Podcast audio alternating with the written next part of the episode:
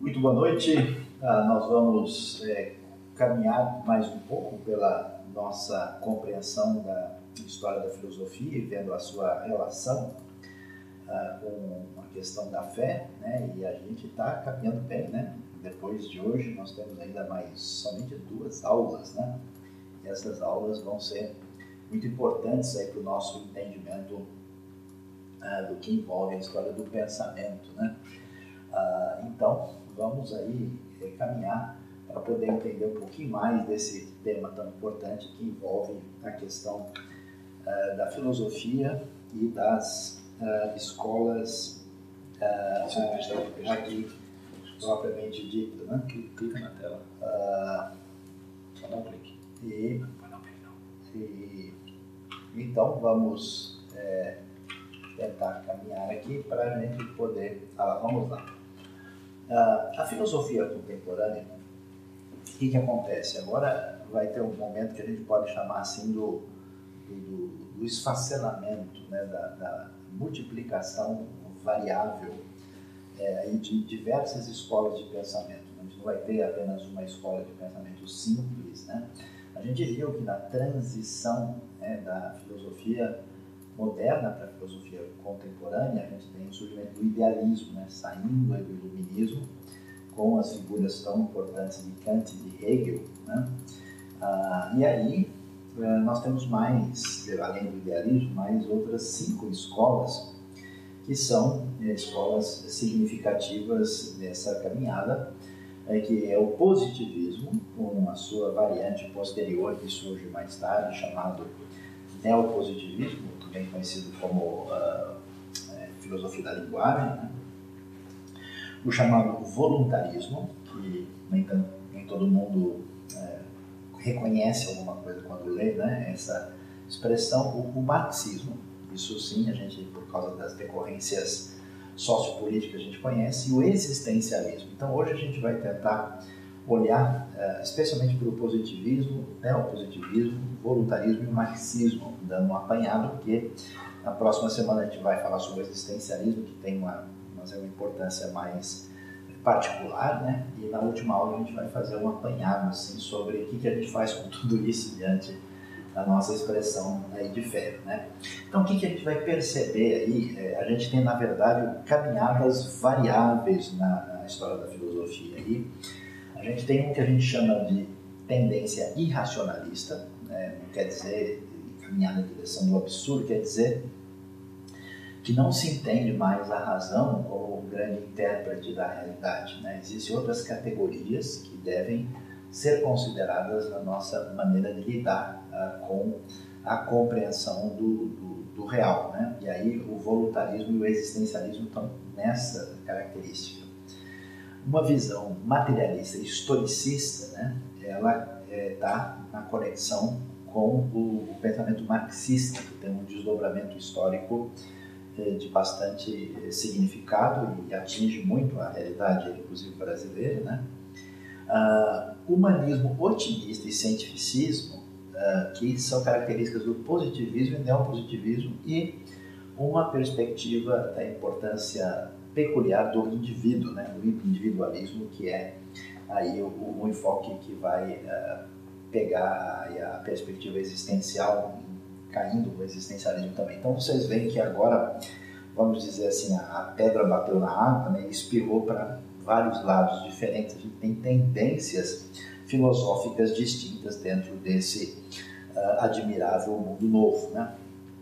E o que é que vai acontecer? A gente então começa falando do positivismo. Né?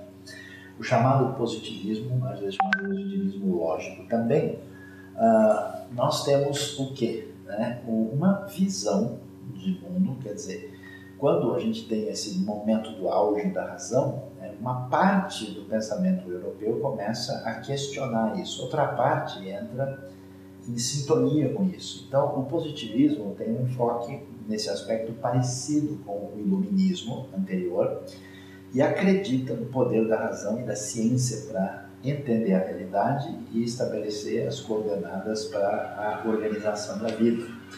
Um dos dos, das referências mais importantes é um filósofo francês chamado Auguste Comte. Né? Augusto Comte vai ter importância, inclusive, é, na história brasileira. Né? A gente vai ver aí como Comte é, vai ser uma referência é, é, bastante significativa, né? É, que deixa eu ver o que, que eu faço aqui para melhorar o áudio. Não sei, só está dizendo que está muito baixo. É, deixa eu ver se eu consigo.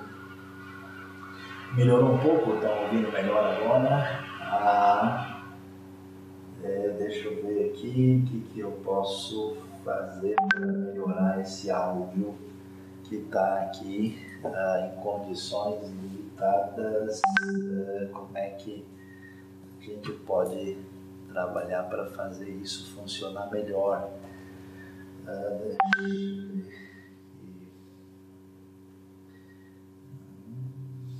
vamos ver.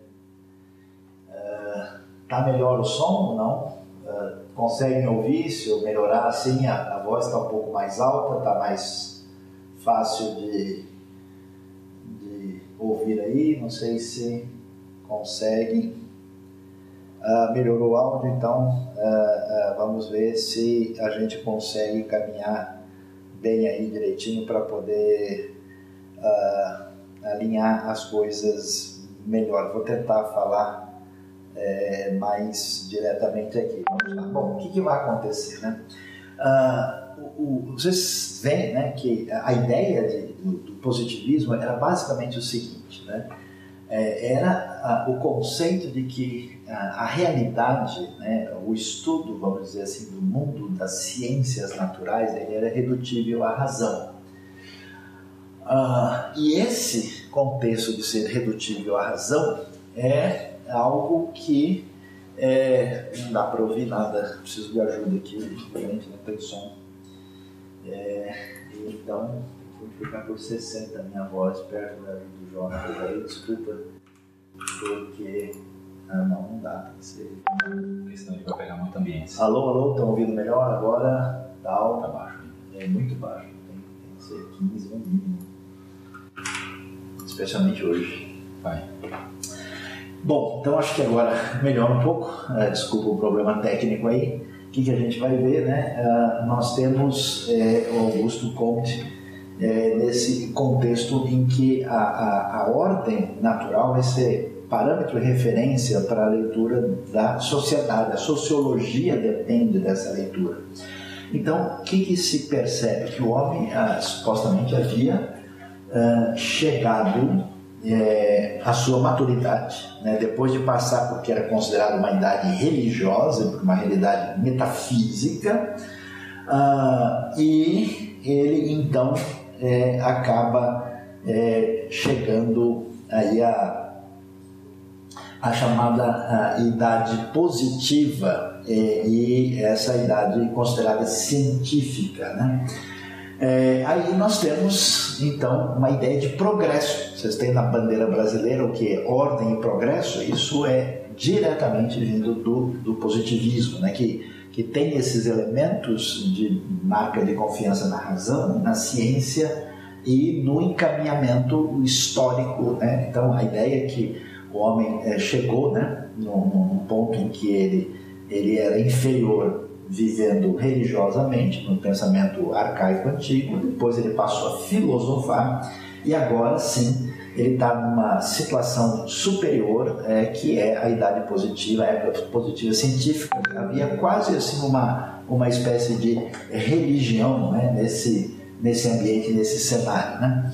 Ah, diante disso, é, o que é que a gente é, pode é, considerar aí, né? precisamos de ajuda porque o WhatsApp eu preciso, eu estou tentando fazer no computador que eu não estou é, acostumado aqui e aí estamos é, lutando com algumas dificuldades aí. Vamos lá se a gente consegue.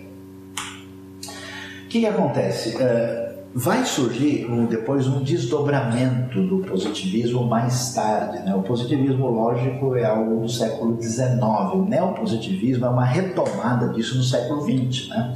Havia um outro filósofo positivista importante chamado Stuart Mill. Né?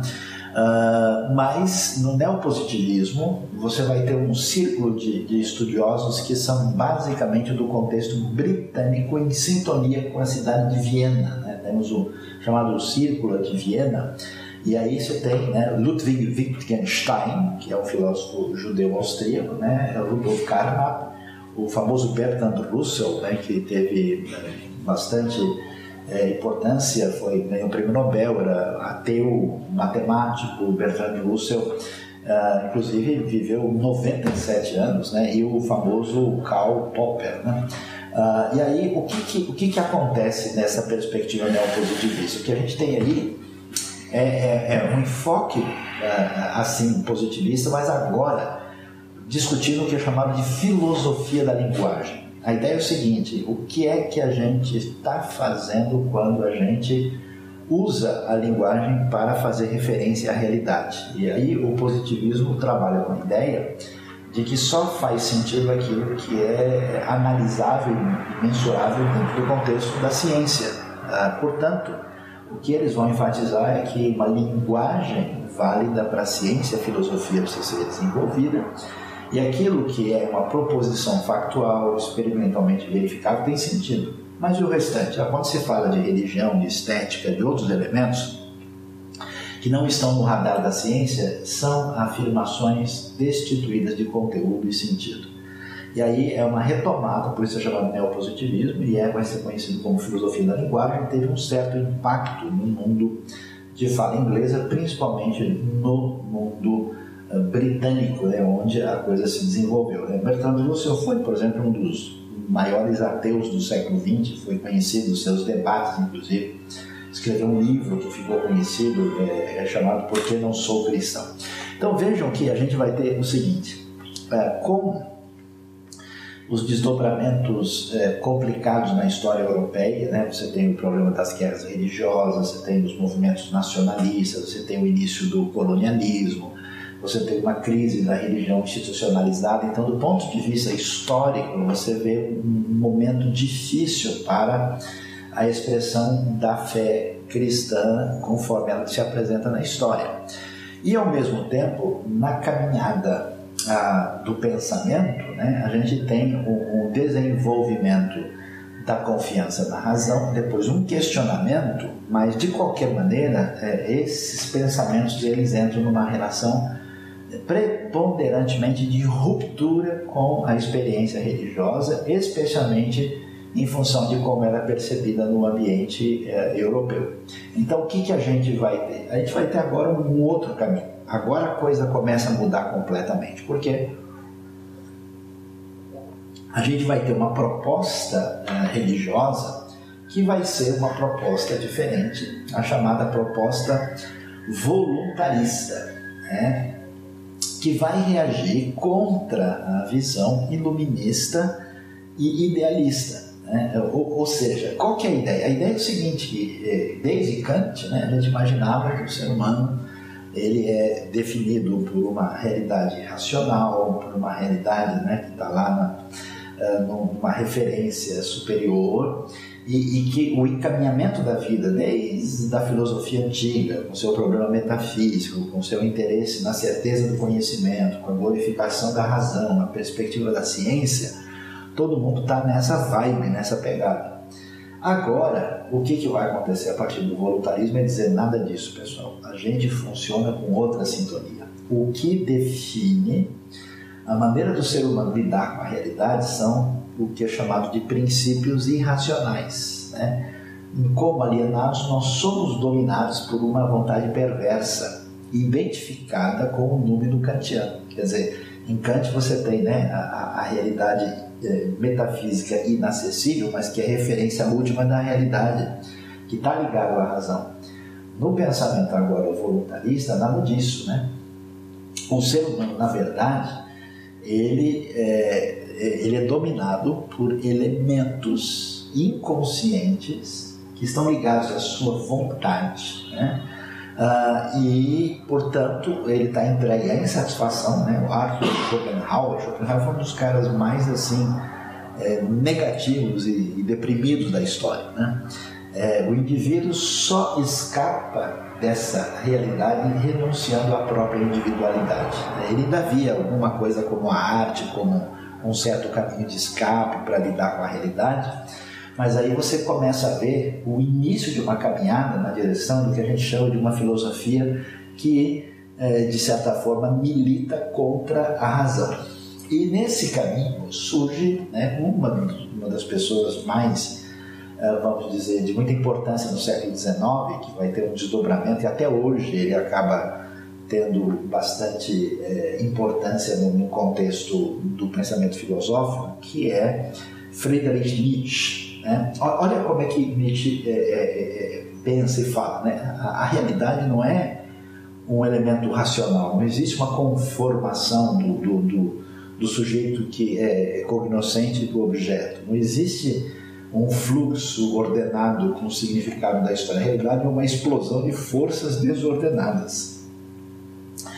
Então, é, existe o predomínio do elemento não racional, né? E ele vai, inclusive, fazer uma acusação, a gente vai ver como é que isso funciona bem. Ele diz: os fracos refugiam-se na religião e Nietzsche acreditava que era necessário ter um novo indivíduo para lidar com a vida, que ele chamou de Übermensch, que era o super-homem, não no sentido né, eh, cinematográfico do termo, né? Uh, e que esse super-homem, que é, é, além né, da moral, ele, com seu poder e coragem, muito além da ética, ele poderia superar essa condição. Nietzsche vai ser uma das pessoas mais importantes na construção do pensamento nessa época.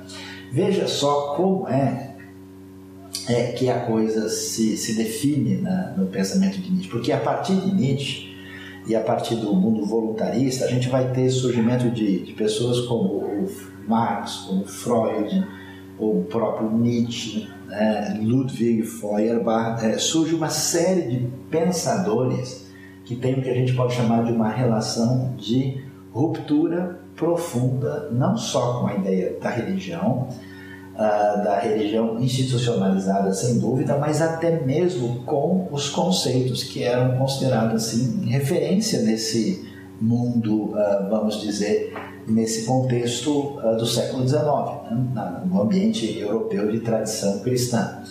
E, e, aí começa a crescer o que a gente chama de interpretação psicológica de Deus. O que, que é Deus? Deus não é simplesmente é, uma ideia ou um conceito religioso, na verdade é uma, uh, um conceito que se define a partir da experiência psicológica do ser humano. Né? O, o Feuerbach vai dizer que a ideia de Deus é uma projeção né? é de todos os conceitos é, máximos que o ser humano tem, ele projeta tudo num só e cria a ideia de Deus, quer dizer que o homem cria Deus, Deus nunca criou nada e Deus não existe. Lucrécio, antigo filósofo epicurista, acreditava que a ideia de Deus tinha origem na ignorância e no medo. Por isso você vê que né, os, os, gregos lá ficavam preocupados com os filósofos e a ideia de fato de desconstrução do paganismo levou alguns a uma espécie de pré-ateísmo, né? Sigmund Freud, né, que é importante, aqui a gente não vai vê-lo tanto quanto como é, psicólogo, ainda que ele seja o pai da psicanálise, mas assim como ele faz parte de um, de um contexto filosófico é, no qual se encaixa o voluntarismo, né? quer dizer, o predomínio dos elementos não racionais e da vontade sobre a leitura da realidade. Né? Ele escreveu um livro muito famoso chamado Futuro de uma Ilusão, que é exatamente uma análise da religião e onde ele faz toda a crítica, né? E Freud que teve uma experiência, ele é judeu, né, de origem, ele conhecia o ambiente é, judaico, né, religioso, também o ambiente da cristandade. É importante que o, o judaísmo da época, né, passou é, pela influência dessas ideias que surgiram no iluminismo, né? Isso na tradição judaica é chamada de Haskalah, Quer dizer, é, então isso gera um, um contato com essa cultura contemporânea leva muitos judeus a tentar reinterpretar uh, muitos elementos da sua própria tradição. Né? Uh, então, segundo Freud, ele entendia que a religião era uma neurose desenvolvida pela sublimação dos instintos. Uh, ou seja, a gente sabe né, que Freud dividiu a vida é, entre a realidade humana entre id, ego e superego, né? que alguns acham que é um desdobramento do, do platonismo na prática, do ponto de vista filosófico. Uh, e ele faz isso e ele entende o seguinte, né, que nós temos os nossos instintos ligados à nossa biologia e a religião tenta sublimar isso e Deus não passa da projeção da figura do pai, já que Freud entendeu que toda a configuração da, da psicologia humana estava no, no, círculo né, da, da, das relações familiares, aquele negócio do Édipo, Electra e assim por diante. Então, ele relacionava os dois de maneira muito direta, né? E aí, essa ideia que a gente tem né, do, do, do id né, é, é, vai ser é, é, alinhada com a ideia de que o homem é governado pelo princípio do prazer. Né? Uh, nós temos no canal da EBNU, vocês que estão acompanhando, um estudo específico sobre Freud, bem detalhado, que vocês depois podem acompanhar e, e fala-se da psicanálise na sua amplitude maior aí, né? Então, a religião é uma neurose procedente dos conflitos familiares. E aí, então, a gente acaba tendo essa, esse ambiente do século XIX que se torna um ambiente profundamente antirreligioso e que vai semear o que a gente vai colher na Europa no, no começo do século XX, né? O pessoal pode falar o que bem entender, mas a Europa, exatamente que bebe de fontes muito antirreligiosas, vai ser a Europa das duas guerras mundiais aí em menos de 50 anos, né? na verdade, em 30 anos, duas guerras assim como nunca houve na história humana. Né? Então, quer dizer, o mundo secular, que se dizia crítico da, da, da violência religiosa, supera muito né, tudo o que aconteceu. E um dos protagonistas nisso, nisso é, é a desconstrução dessa expectativa. É o Nietzsche que a gente vai olhar com mais atenção. Olha só o que, o Nietzsche falou, o que ele pensava é, da perspectiva propriamente filosófica. Né? Ele critica a tradição da filosofia ocidental uh, a partir de Sócrates e, claro, Platão, porque Platão é a referência maior. Né? Ele vai usar o termo socrático, né? porque Sócrates vai procurar a verdade, Sócrates quer chegar a uma referência a Platão, vai ser, vamos dizer assim, uma espécie de racionalismo antigo. Né? E ele diz o seguinte, que nesse pensamento socrático e platônico, ele os acusa de terem negado a tão importante intuição criadora da filosofia anterior pré-socrática. Então ele, ele entra né, nesse caminho de, de, de crítica e vai dizer que a tradição ocidental se construiu a partir daí. Aí o que, que Nietzsche vai falar? Ele diz que o mundo antigo, é, é, do contexto grego, tinha duas referências de divindade, né? e aí é importante ver que os, os, os os deuses gregos são analisados do ponto de vista do mito, né, da, da, da referência do que eles significam uh, na estrutura do pensamento da época, né, é, não como deuses simplesmente. Então ele diz que existe Apolo, que é o deus da razão, da clareza, da ordem, né, e Dionísio. Dionísio é o mesmo Baco, né, que é o deus da aventura, da música, da fantasia, da desordem. Né, então Dionísio é o deus do vinho, o deus da festa, né, o deus da bagunça. Então ele dizia o seguinte, que há dois princípios que ele chama de o apolíneo e o dionisíaco, né? e que eles estavam, segundo ele, né, numa certa relação de equilíbrio, né? dois princípios que ele chama de complementares da realidade. E o que acontece, segundo ele, nesse caminho da trajetória da razão em busca de uma referência última e, e da verdade que vai acontecer no contexto da Grécia socrática, ele diz que houve uma opção pelo culto à razão. E quer dizer que o fluxo que ele chama de seiva criadora da filosofia, que está na dimensão dionisíaca, ele foi impedido e, a, a, vamos dizer assim, a filosofia engessou. Ela ficou travada. Então, o que, que acontece agora? Né? Isso é uma coisa interessante. A razão, é, no final da Idade Média, ela, ela grita independência. Ela diz: não precisamos da metafísica, a gente não precisa de é, conversar muito com teologia, a gente agora ficou maior de idade e vamos caminhar sozinho. E aí ela vai. Só que a mesma, digamos assim, malcriação da razão agora se volta contra ela mesma. Né? De modo que essa crítica pesada e forte vem, né? racional contra a razão, ela surge no cenário, e aí a coisa então entra num caminho bem complicado. E aí, olha só a situação que envolve Nietzsche aqui, muito interessante. Ele é filho e neto de pastor. Isso é muito importante a gente prestar atenção nisso. Um dos filósofos mais assim é, de relação difícil com, com, com o cristianismo, né? E ele entendia que a religião é uma defesa dos fracos contra os fortes, né? Ele na verdade tinha uma relação de ruptura, de muito forte. Ele tinha um ódio ao, contra o cristianismo. E veja, não quer dizer que necessariamente essas pessoas odiassem a Deus no sentido pleno da palavra eles tinham uma ruptura muito forte com aquilo que eles viam como cristianismo. Né? Você vai ver, por exemplo, na próxima aula a gente vai estudar um dos maiores pensadores aí do século XIX, que vai num caminho diferente, que é o Kierkegaard. E Kierkegaard vai ser um sujeito extremamente apaixonado pela fé e ele tem uma relação difícil com o cristianismo da época. É importante ver isso, né? Não a gente acha simplesmente que esses caras eram tipo o demônio na terra, mas tem um cenário mais amplo, né? o ódio que ele tinha ao cristianismo dá para ver na crítica dele, né, que ele apresenta, porque a fé cristã, segundo Nietzsche, né, ela elogia o pobre, o menino o necessitado, né, aquele negócio do, do bom samaritano, o rico e o Lázaro, como assim o rico, né, vai ser condenado? Não, o rico e o poderoso estão sempre criticados. Então ele entendia o seguinte, ele entendia a religião exatamente no sentido oposto do marxismo, né, o marxismo vai dizer que a religião é uma arma dos poderosos contra os, os mais fracos. Nietzsche inverte isso, é outro caminho. Né? Ela é a arma ideológica dos miseráveis inferiores contra os aristocratas superiores. Ele dizia o seguinte: como a gente quer bater nos poderosos, a gente diz que eles vão para o inferno. Então, na sua revolta contra o cristianismo, como ele entendeu e interpretou, ele disse que o cristianismo defendeu tudo que é fraco, baixo, pálido, fez um ideal de oposição aos instintos de conservação da vida potente.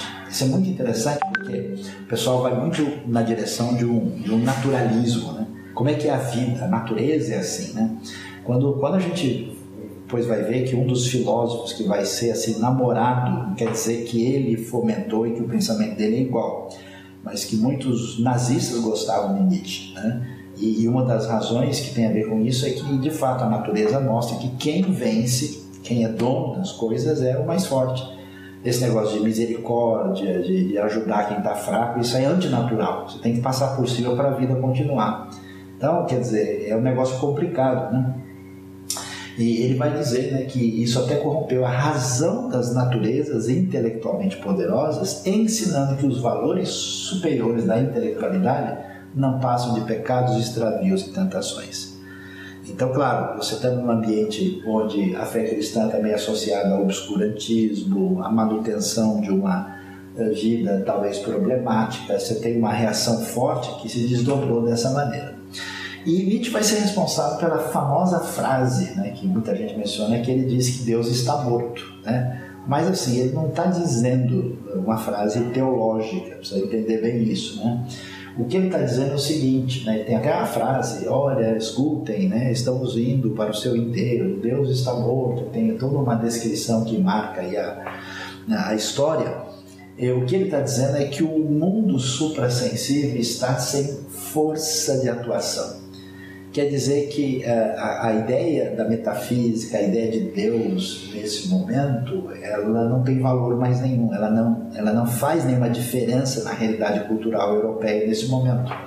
A metafísica, vai dizer Nietzsche, né, a filosofia ocidental, entendida como platonismo, está no fim. Nós estamos agora entrando num outro caminho. Né? E aí, o que, que ele vai entender é que a proposta dele, dessa retomada do dionisíaco, dessa dessa reação contra esse tipo de racionalismo filosófico e ele associa Deus e a religião a isso, é uma contraposição diante da metafísica e, claro, conforme ele sugere, está indo contra uh, o platonismo. Né? E, consequentemente, já que ele tem uma, uma revolta contra isso, ele tem uma revolta contra todo o ambiente decorrente disso, inclusive contra os valores morais. Né? Ele propõe uma nova abordagem, que vai ser chamada a genealogia da moral, onde exatamente ele vai usar a frase né, para além do bem e do mal, né? quer dizer, o indivíduo que está além dessa realidade que supostamente a moral é uma maneira de controlar as pessoas que têm realmente poder é, de é, fazer diferença na realidade humana. Né?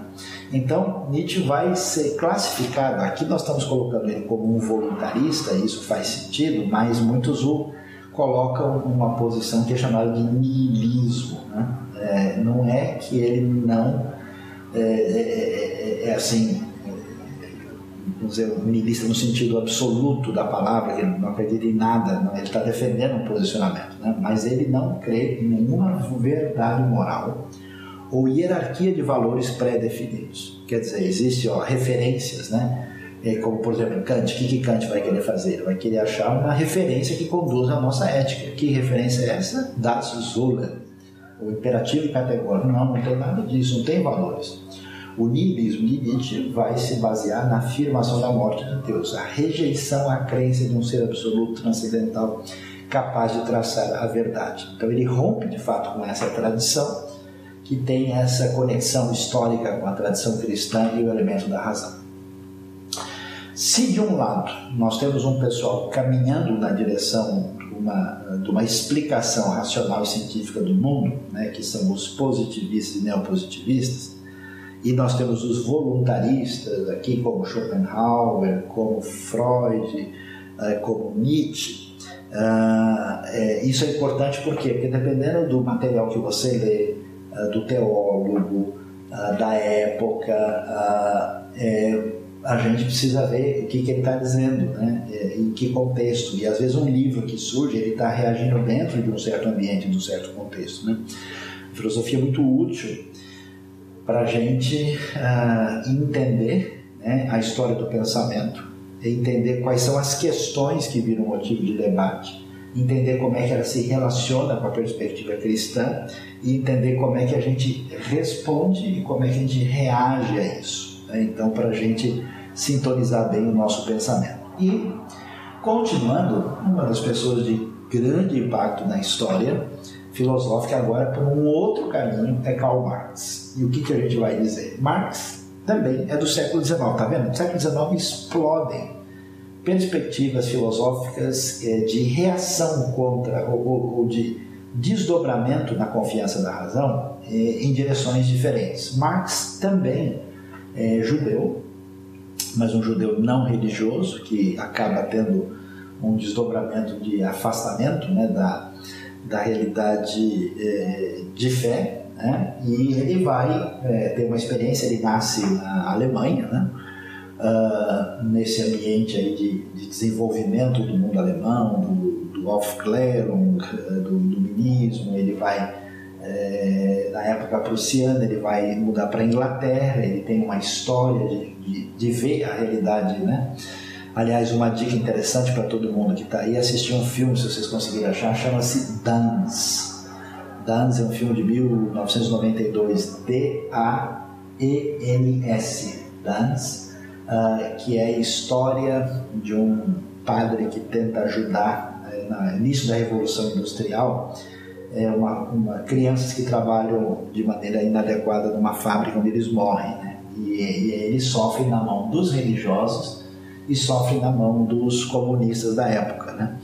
O filme é interessante e dá para a gente entender esse cenário. O que, que acontece com Marx? Ele vai herdar um, pensamento já socialista de um, de um filósofo chamado Saint-Simon, uh, vai é, receber né, é, a influência de pensadores britânicos aí, né, é, Ricardo e Adam Smith, em termos de economia, esse negócio da leitura do capitalismo, mais-valia, todos aqueles elementos que fazem parte do pensamento é, econômico de Marx vêm daí e ele vai ser influenciado pelo, pelo materialismo, né, que é a rejeição completa de tudo quanto é elemento que envolve uma chamada realidade, é, vamos dizer, é, espiritual ou metafísica, o materialismo de Ludwig Feuerbach, né, que escreveu um livro chamado a essência do cristianismo.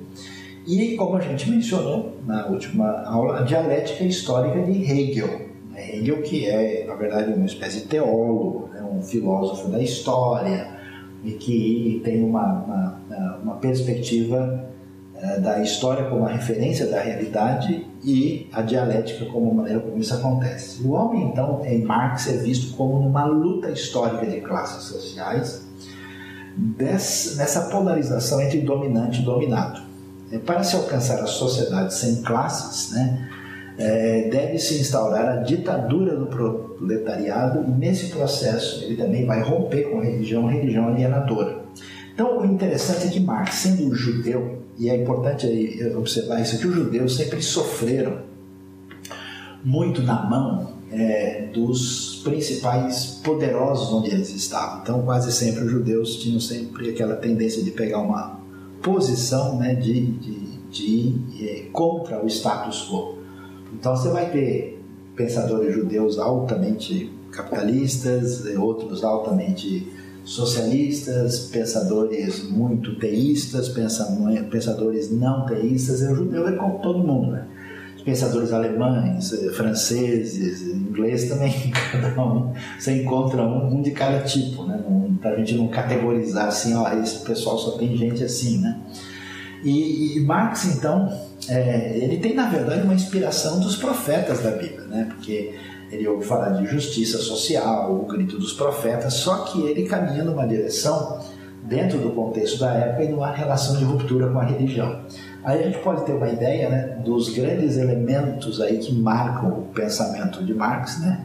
o socialismo utópico francês, com Saint-Simon e Charles Fourier, né? os economistas ingleses, aí o Davi Ricardo, como é chamado em português, né? e também, como a gente mencionou, uh, já o Adam Smith, o Ludwig Feuerbach, né?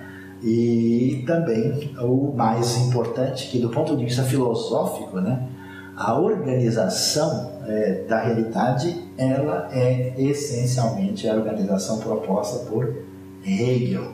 E aí então vai se difundir um tipo de pensamento que vai ser muito significativo porque vai marcar a história da Europa, vai marcar a história do mundo. A gente vai ver que é, a, as revoluções de inspiração marxista vão estar presentes na antiga União Soviética em 1917, né, nos países, muitos países do leste europeu, vários países na América Latina, também na África, na Ásia, vai dividir a história de países assim, milenares, como a Coreia, né, que é Coreia do Sul, Coreia do Norte, vai ter impacto na história do Vietnã, uh, em vários lugares do mundo, e até hoje é uma das formas de pensamento que está presente na discussão de como se deve organizar a sociedade. Então, sob essa influência de Hegel, Marx define sua ideia da história a história não é um movimento linear ascendente, como propunham os evolucionistas, que a gente está caminhando né, cada vez mais na direção do ponto mais elevado. Né? Você vê que o historicismo, o evolucionismo, ah, o positivismo, lógico, todo mundo tem essa hipótese que a gente chama desenvolvimentista. Quando a gente fala, por exemplo, que a teoria da evolução é, biológica, ela em grande parte ela é uma filosofia, ela é por causa disso, porque você não está falando só da modificação das espécies que, que era que se poderia propor, você está falando que uma espécie está indo na direção de uma espécie superior, né? Isso ajudou também a formar uma ideia que existem seres humanos superiores uns aos outros. Né? A, a, ideia, até mesmo hegeliana, né? e até mesmo do, do, positivismo, ó, nós temos uma época antiga, né? E essa antiga depois passou para uma época superior e agora nós estamos na época ainda mais superior. Então essa essa visão desenvolvimentista, inclusive, atingiu os estudos, por exemplo, da história da religião.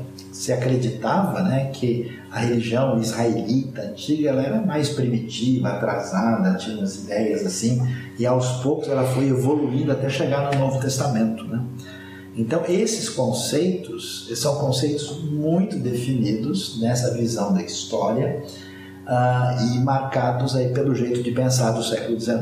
Eu, quando viajo, a gente viaja com os grupos né, para as viagens bíblicas e culturais, o choque que o pessoal leva quando chega no Egito, porque o Egito é super desenvolvido, progresso, construções enormes, alta tecnologia de diversos tipos, múmias com 3.500 anos conservadas lá e isso é exatamente o maior, digamos, progresso na época mais antiga, né? Como assim, né? Por quê? Então, assim, essa hipótese ela tem lá o seu ponto de interrogação, né? E aí, o que, que vai acontecer? Né? Nós não temos aí também o resultado da ação voluntariosa e consciente dos heróis envolvidos, como pensavam os românticos, né? que influenciam a literatura dessa época. Hegel via a história como um processo coeso. Isso que é interessante. Né?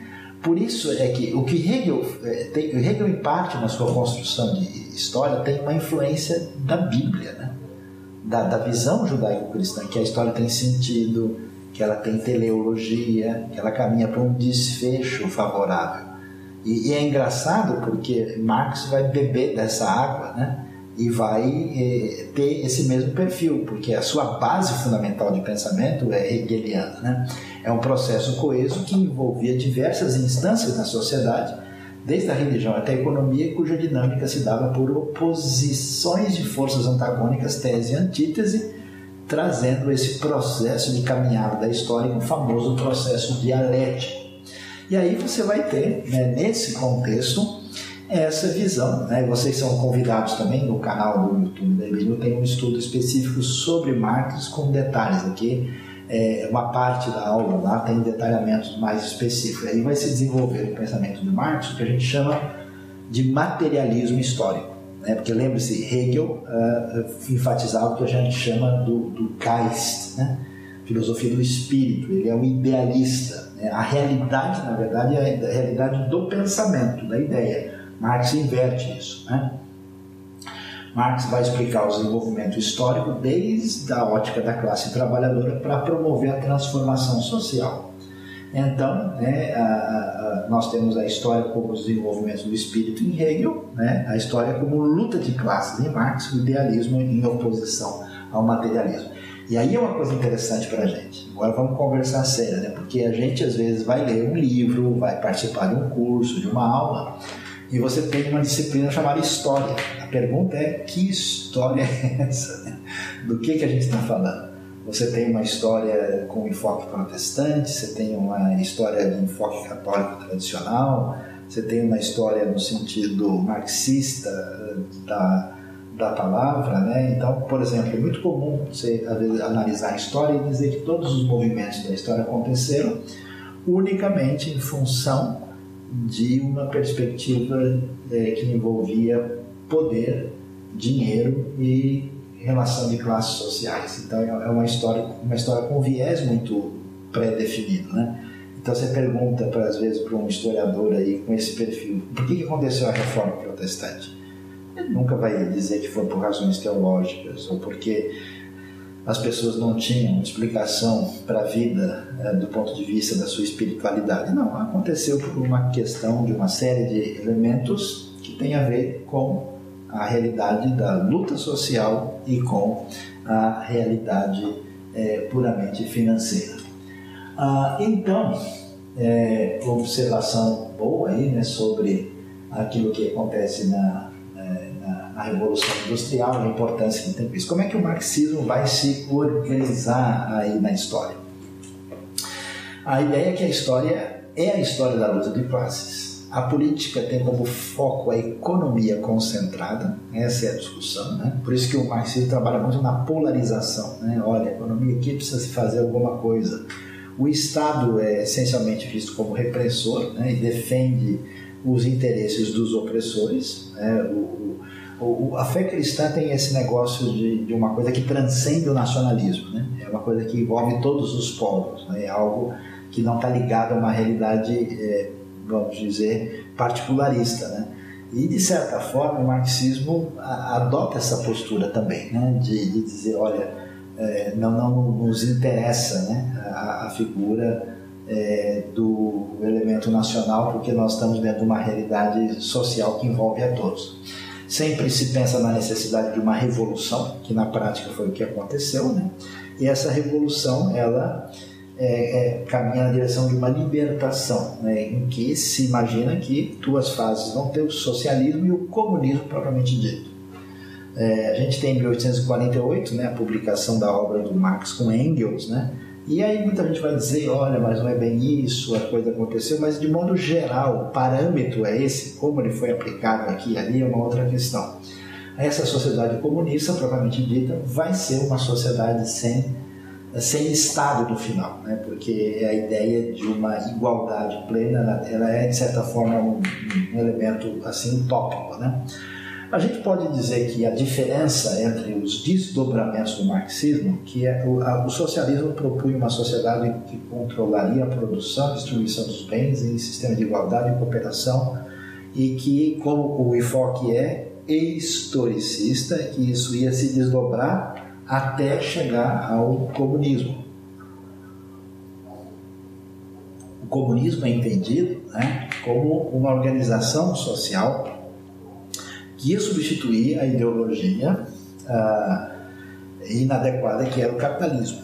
É muito importante a gente ver é, que Marx vai pensar nisso na sociedade problemática da Inglaterra do século XIX, né, com os trabalhadores, com as condições que estão lá. E isso nunca, assim, digamos, deu certo na Inglaterra. Né? Essas ideias vão, vão entrar, por exemplo, no antigo Império Russo, vão se desdobrar no leste europeu, vão entrar na China, né? E vão entrar em ambientes completamente diferentes e praticamente vão substituir um tipo de elite dominadora por outra, né? E a situação desses países nunca foi assim das mais desejáveis possíveis, né? E a ideia é que fazendo isso ia desaparecer as classes sociais e até mesmo né, do próprio Estado, como era concebido, e no qual agora todos os trabalhadores seriam os proprietários do seu trabalho e dos seus bens de produção. A ideia é essa né, uh, que é colocada aqui. Então, como é que o marxismo entendia que isso devia acontecer? A expropriação da propriedade latifundiária, porque isso está concentrado na mão de um grupo reduzido de pessoas, um imposto progressivo para diminuir essa concentração de poder, abolição do direito de herança, né, porque exatamente se imagina que os mais necessitados, que seriam as pessoas, vamos dizer, favorecidas, não teriam essa possibilidade. Confisco da propriedade privada, né, o que historicamente tem acontecido em muitos ambientes, a centralização do crédito nas mãos do Estado. Isso é um negócio complicado, né, porque em medida em que se propõe, no final das contas, a dissolução do Estado, para que se chegue lá, você tem uma caminhada de concentração do poder no Estado multiplicação de fábricas com trabalho obrigatório para todos, combinação do trabalho agrícola e industrial, que é compreensível nessa etapa da caminhada europeia, e, claro, uma educação pública e gratuita para todas as crianças. Então, com essa mescla de propostas sociais e políticas, o marxismo se define, e do ponto de vista da relação com a fé, o marxismo, o Karl Marx, desde o princípio, bate de frente com a ideia de religião. Então, como é que ele define isso? A religião é o suspiro da criatura aflita, o estado de ânimo de um mundo sem coração, porque é o espírito da situação sem espírito. A religião é o ópio do povo. Como Marx entendia que o problema principal que nós temos é econômico e social e que é preciso fazer uma revolução para considerar aí a, a, mudança da realidade é, social uh, e política, e os religiosos estão pensando em céu, em vida eterna, em metafísica, em outros elementos que para ele não tem muito sentido, ele vai então exatamente dizer que a religião é o ópio do povo. E mais do que isso, ele vê a religião institucionalizada utilizando né, as ideias religiosas exatamente para deixar o povo narcotizado, o povo né, totalmente dominado para que eles sejam massa de manobra. Né? Então, num certo sentido, é verdade o que Nietzsche disse, né, que há elementos eh, religiosos eh, em que você tem uma, uma crítica não bem equilibrada eh, sobre os ricos e poderosos, e é verdade até certo ponto Marx que existem estruturas religiosas que de fato trabalham com uma, uma espiritualidade assim alienadora e que é prejudicial para as pessoas. Só que nos modelos filosóficos, eles vieram a propor uma ruptura com a religião, uma crítica que semeou toda uma sociedade de distanciamento né, da realidade de fé aí no contexto da Europa do século XIX. Nesse mesmo caminho, você vai ter aí, numa época próxima, né, um desdobramento de um outro filósofo. O marxismo depois tem um sério desenvolvimento uh, filosófico. Né? A gente talvez dê uma passadinha rápida na próxima aula, aquilo que é chamado de Escola de Frankfurt, são os, os chamados pensadores é, neomarxistas com outro tipo de abordagem e tal, mas ainda dentro de uma visão marxista, a questão é como é que a gente faz a revolução. A revolução é, é, é vista como a libertação do povo que está na condição do proletariado. Né? Ah, e isso vai ter uma série de desdobramentos depois. Mas um outro caminho proposto por um marxista italiano chamado Antonio Gramsci é um negócio que chama atenção. Ele diz: o mundo civilizado tem sido saturado com o cristianismo por dois mil anos. E um regime fundado em crenças e valores judaico-cristãos não pode ser derrubado até que as raízes sejam cortadas. Então aí a proposta, uma proposta mais agora de guerra ideológica. Uma guerra dizendo, olha, a gente tem que acabar com essas ideias. Né? Ah, existe inclusive uma ideia de que assim, o maior centro de defesa dessas ideias é o eixo da família. Né? Então, para você desarregar a importância dessas coisas, você precisa realinhar a maneira de construir a família. E, de fato, a gente tem aí até, os, até hoje os desdobramentos dessa guerra cultural e desse caminho complicado de oposição né? Aí aos elementos fundamentais que marcam o pensamento cristão, especialmente aí eh, falando do, do contexto evangélico protestante. É importante para a gente entender isso, para a gente ver como é que essa caminhada se deu, né? como é que essa, esse mal-estar diante da religião institucionalizada, é, esses descaminhos da religião também, como é que esses pensamentos adquiriram espaço e, e, e, deram a nova maneira de ler o mundo né? nesse ambiente europeu e no mundo, vamos dizer, ocidental de modo geral. Como é que a gente encerra aí a nossa reflexão para abrir o tempo para suas perguntas e questões, né? Um dos grandes ah, apelos do marxismo na história recente é exatamente o seu fator histórico, né? porque filho do hegelianismo e uma espécie de heresia cristã, o marxismo, a sua base, estrutura, né? sua ideia de história, sua preocupação social, no final das contas, ela tem raízes no pensamento judaico-cristão. Aí ela, ela, ela parte daí e pega um outro caminho. O marxismo apresenta uma ideia de que o homem é um ser essencialmente histórico, envolvido numa luta econômica, e isso que é interessante, cujo fim será de felicidade, quando os dominados conseguirem estabelecer uma sociedade igualitária. Nesse sentido, é, é curioso que o marxismo acaba funcionando de maneira semelhante à religião.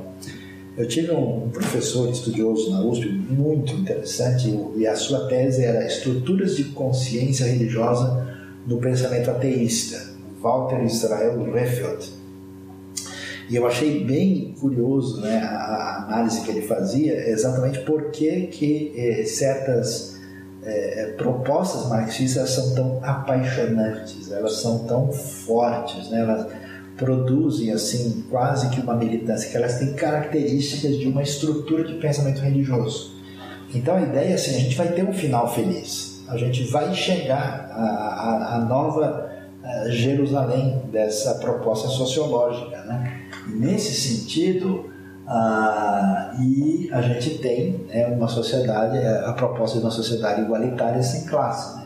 alguém está perguntando qual é o, o, pensamento filosófico predominante do nosso sistema educacional, né?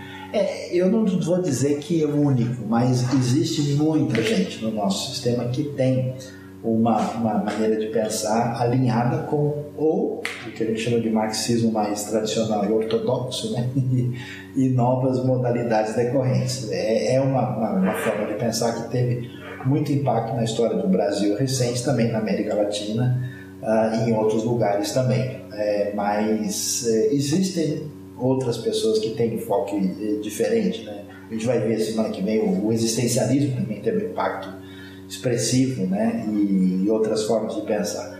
Ou seja, na minha maneira de entender, de certa forma, o marxismo propõe o que a gente pode chamar de um milênio sem Messias, né? no qual o processo histórico vai chegar a um elemento triunfante final em que se vai é, é, alcançar o que é chamado de sociedade igualitária. Né? Mas parece que essa realidade não é tão simples assim como se pode imaginar.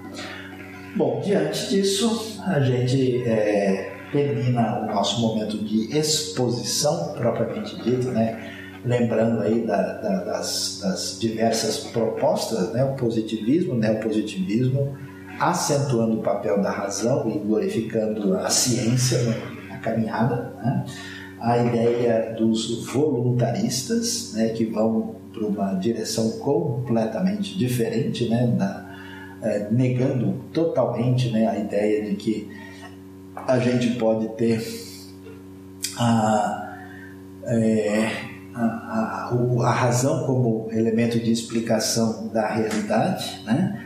a, a perspectiva marxista, que é uma perspectiva historicista. Então, mundo racional, mundo antirracional, predomínio da leitura da história como fundamento de compreensão da realidade. Tá? A gente então termina aqui, vamos abrir um espaço para perguntas né, que vocês queiram fazer é, nesse momento, é, para a gente poder interagir aí com todos é, diante daquilo que a gente apresentou. Então vamos lá para as perguntas nesse momento.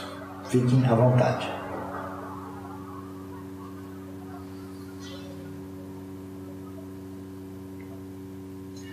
Alguns estão comentando aqui que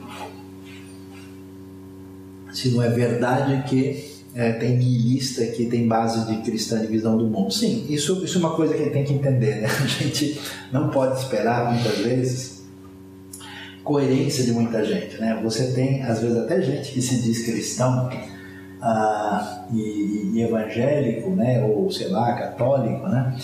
Ah, e tem, na verdade, uma uma cosmovisão, uma perspectiva, uma filosofia de outro tipo na cabeça. E também tem gente que supostamente é secular, tal, mas que tem uma, uma base às vezes de pensamento cristão e não percebe que é a base, né?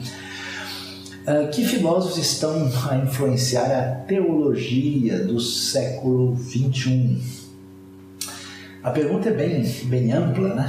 Uh, mas eu poderia dizer o seguinte: a teologia do século XXI ela é é, muito, muito ampla e diversificada. Eu diria que hoje a gente tem, a gente ainda tem o que a gente pode chamar de uma onda é, de perfil de influência marxista, né? É, por exemplo, aquilo que envolve a, a teologia da libertação, mesmo que os seus principais ícones já não sejam as pessoas principais, muita gente ele reverbera né, a, a esse contexto que acaba tendo bastante impacto né, e referência.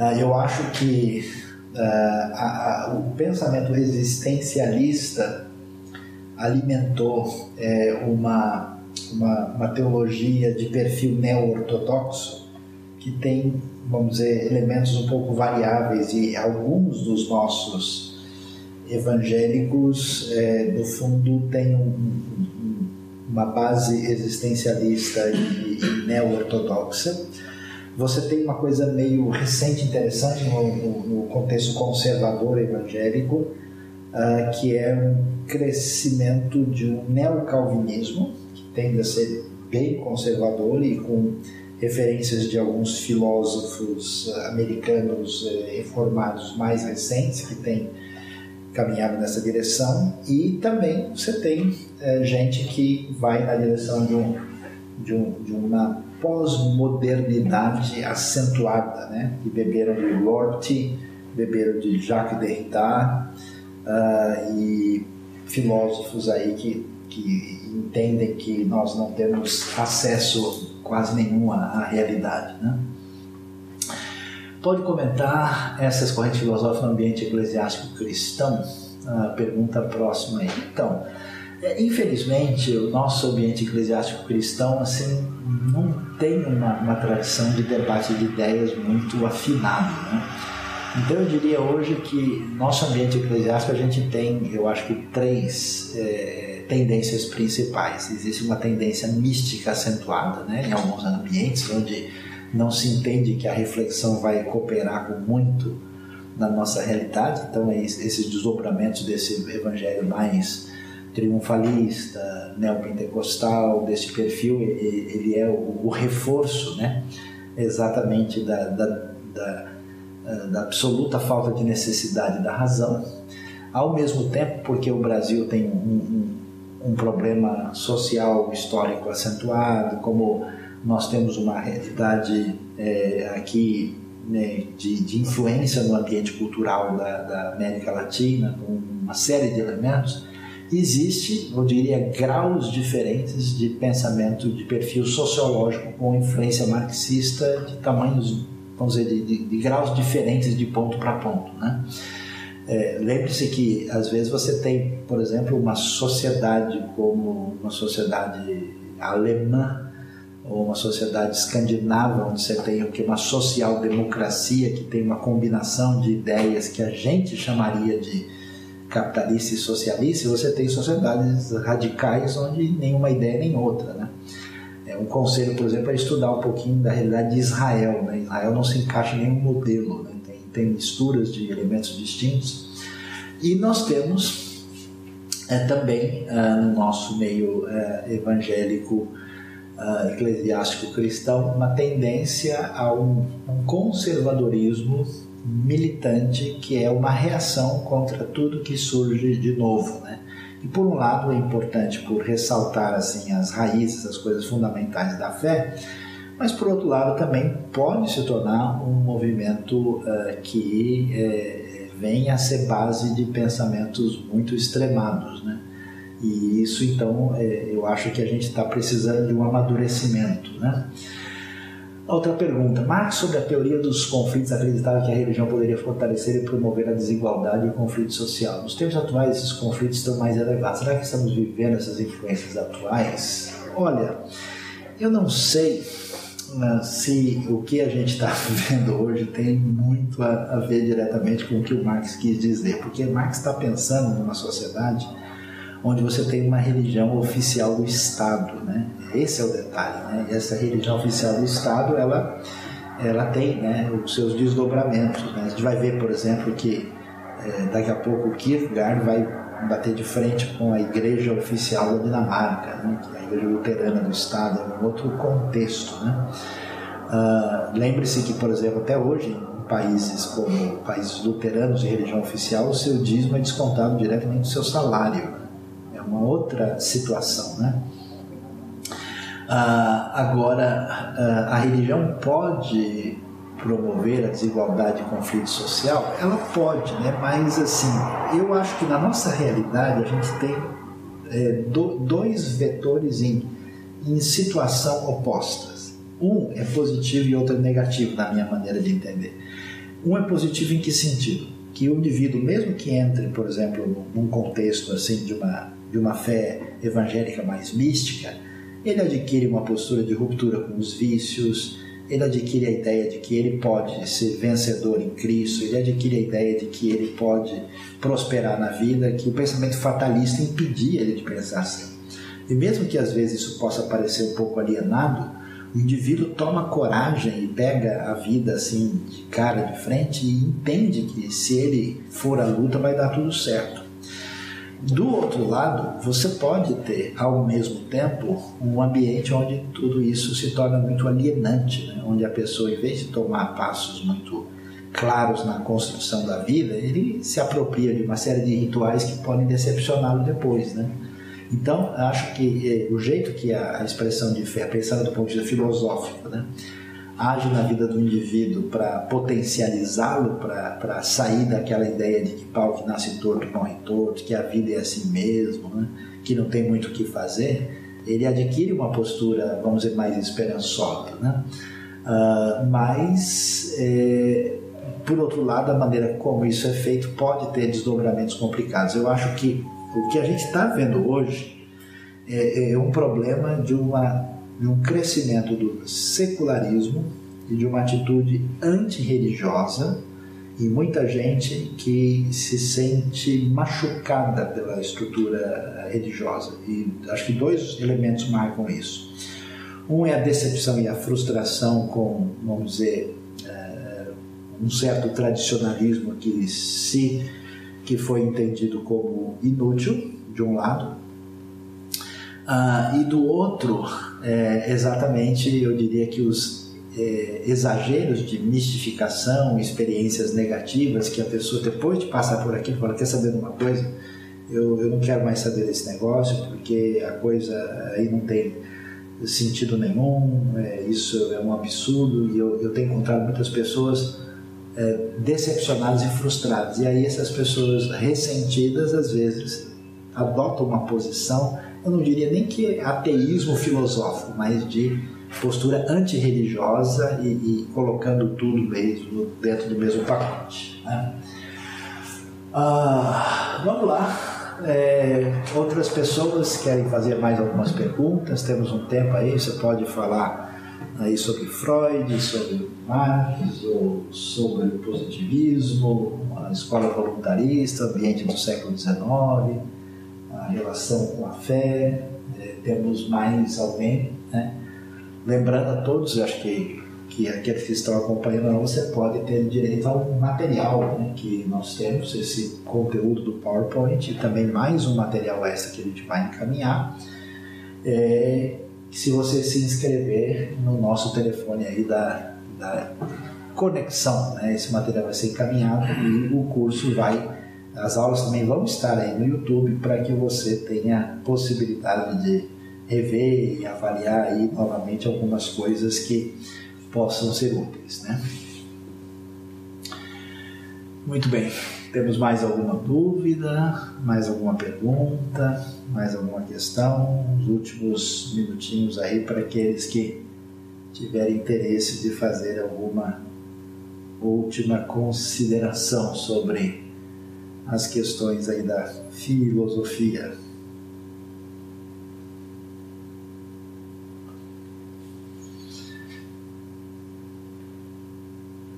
Mais alguém?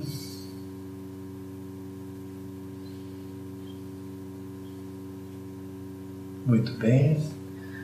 Bom, então caminhando para o nosso desfecho, a gente é, quer dizer o seguinte, que na próxima semana a nossa aula vai se concentrar aí praticamente no, no existencialismo, na sua importância, ah, como é que nós temos uma linha existencial completamente ateísta, por que, que o existencialismo surge, que tipo de proposta é essa? A diferença entre um existencialismo cristão e profundamente teísta, e até acentuadamente mais religioso, a recuperação da importância da religião na experiência humana depois no século XX, né? a gente não tem noção disso, mas isso acontece, né? Ah, e aí nós vamos ter essa perspectiva aí. Pergunta que surge se Freud se opôs só ao sistema religioso ou à doutrina cristã. Veja, Freud é um judeu do contexto da Europa do século XIX. Então, os europeus nesse momento estão começando assim a interagir um pouco mais com outros sistemas religiosos, né? Uh, e aí, é, esses, esses outros ambientes não entram no cenário. Né? Na, na, Europa, nessa época, quando os europeus começam a, a estudar um pouquinho mais as outras culturas, né? Vai surgir, inclusive, o que vai ser chamado de Religionsgeschichte-Schule, né? a escola do desenvolvimento das religiões. E basicamente o que eles vão ver é o seguinte: ó, temos algumas estruturas de pensamento religioso no mundo e o cristianismo é um negócio mais elevado. Né? Freud também é judeu, então assim a maneira como ele reage ao sistema religioso é o que ele conhece no ambiente judaico-cristão.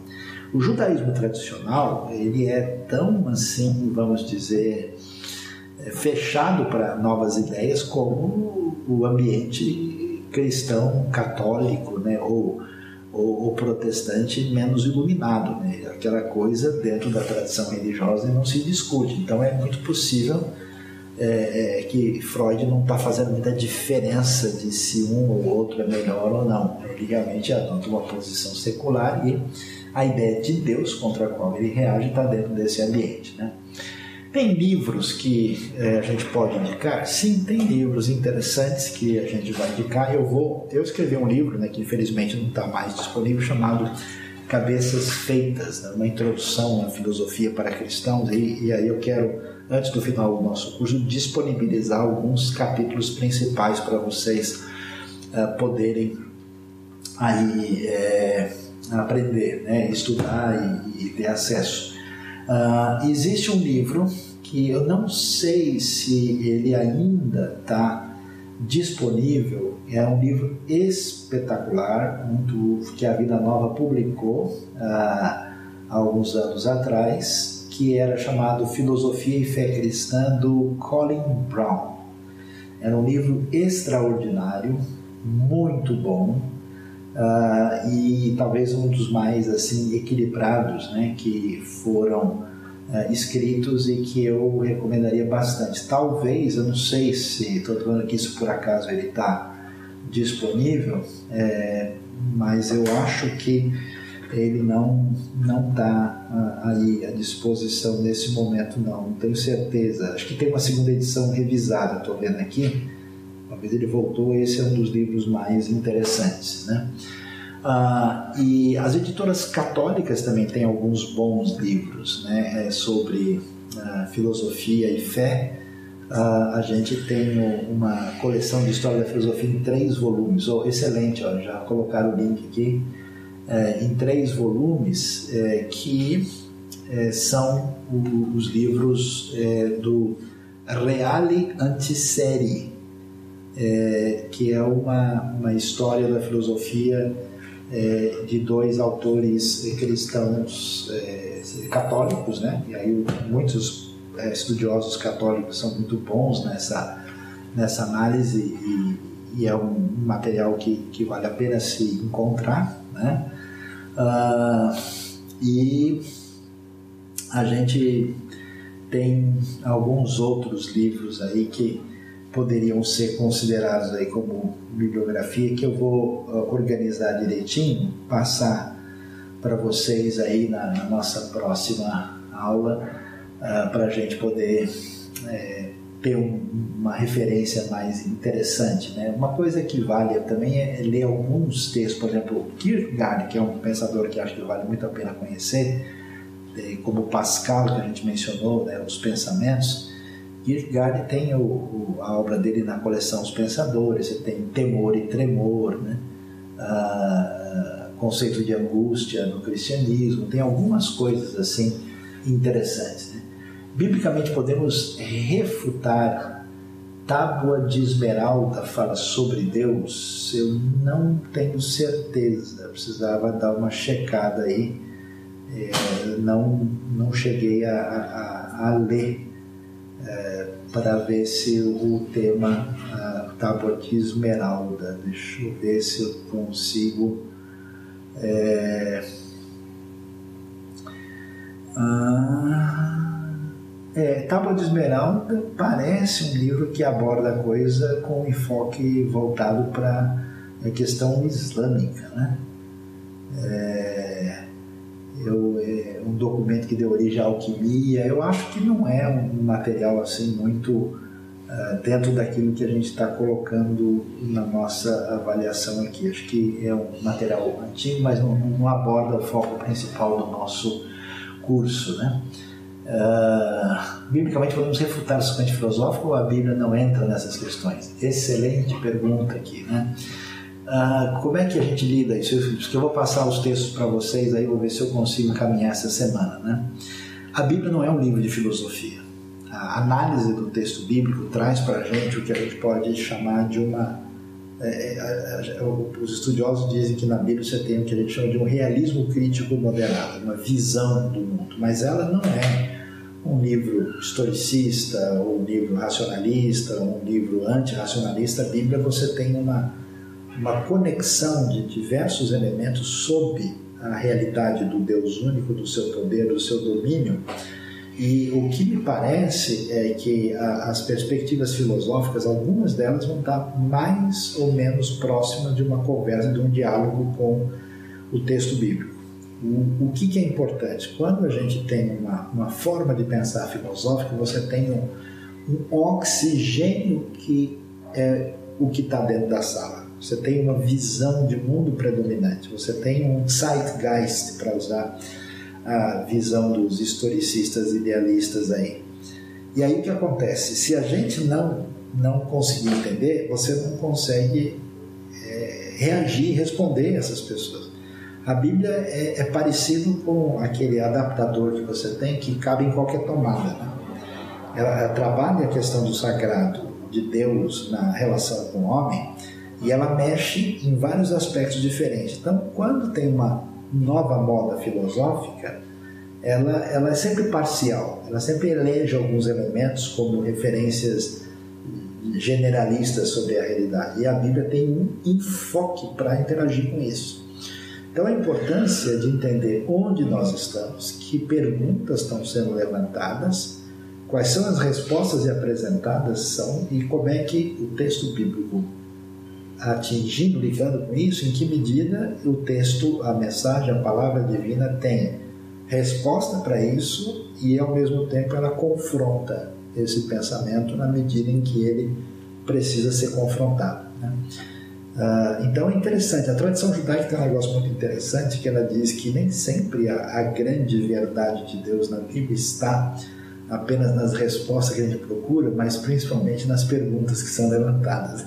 então é um jeito um pouco diferente de pensar, mas que é, é, ajuda a gente a, a, fazer uma apologética saudável, entender a nossa fé. Acho que uma das coisas muito boas do nosso na nossa caminhada aqui é entender que muita gente, muita coisa que a gente acha que é um negócio assim muito eh, bíblico ou teológico ou na verdade é uma filosofia com roupa uh, de uma uh, caminhada de fé. Muita coisa que a gente acha que é um negócio negociável, que é uma tradição protestante, evangélica, bíblica, na verdade está ligada a uma maneira de ser, né? Uh, que tem a ver com a época quando aquilo que surgiu, ou pelo menos um tipo de resposta dada pelos cristãos naquele contexto. Né? Qual é o melhor regime, na sua opinião, que congrega a solidariedade e o cristianismo? Não sei se regime aqui quer dizer regime político. Eu, eu diria o seguinte, a minha opinião. É, quando a gente tem uma construção de uma sociedade, a, a gente está saindo de algum lugar. Né? Então, o que, que acontece? Se você tem um ambiente onde não tem nenhuma preocupação com os necessitados, não tem nenhuma preocupação social, e toda a proposta ela é apenas iniciativa livre e, e, e, a vitória daqueles que são bem-sucedidos, eu acho que esse sistema precisa de um pouco de equilíbrio, né? porque a gente vai ter né, gente escapando pelas beiradas aí nesse processo. Né? Se você tem um outro regime onde é, a, a, atuação do indivíduo, a liberdade econômica, outros elementos começam a entrar em, em choque, começam a ser cerceados, você vai ter desequilíbrio econômico-social. Então, eu tenho a impressão que um, um equilíbrio entre ideias que estão muito ligadas ao que provérbio diz, né, que você viu alguém que é bom naquilo que faz, um dia chegará na presença do rei, e o mesmo livro de Provérbios diz: olha, cuidado, aquele que amaldiçoar o pobre tem que saber que Deus foi quem criou o pobre. Então, quer dizer, na Bíblia você tem isso. Eu, eu vejo isso muito em Israel. Israel é um lugar, por exemplo, que a, que a terra, no final das contas do país, pertence ao governo, ao Estado. E as pessoas têm um contrato de arrendamento da terra. Não existe assim uma propriedade particular como em outros ambientes em boa parte do país. Né? E ao mesmo tempo, Israel incentiva a tecnologia, a criatividade, a liberdade econômica, é o país campeão do mundo de startups, de é, valorizando a educação. Então você tem mecanismos em que acho que dá para fazer uma combinação que não seja tanto 8 ou 80, né? E eu acho que esse equilíbrio depende de como a situação da sociedade está. Né? Então, um trabalho bem feito precisaria avaliar em que medida, né? Isso deve ser feito, e claro a, a religião tem que ser uma, uma força que contribua para o bem-estar da sociedade. Nesse sentido, o protestantismo está ganhando de longe. Né? Todos os lugares onde a tradição protestante floresceu, a sociedade, em muitos aspectos, acabou tendo resultados muito favoráveis. E o, o grande problema dos países que de alguma maneira quiseram se identificar com o pensamento de Marx, eles não conseguiram um desdobramento que é, a gente gostaria de imitar né, se tivermos devidamente é, caminhando com, com bom senso na análise da, das perspectivas mais objetivas da realidade.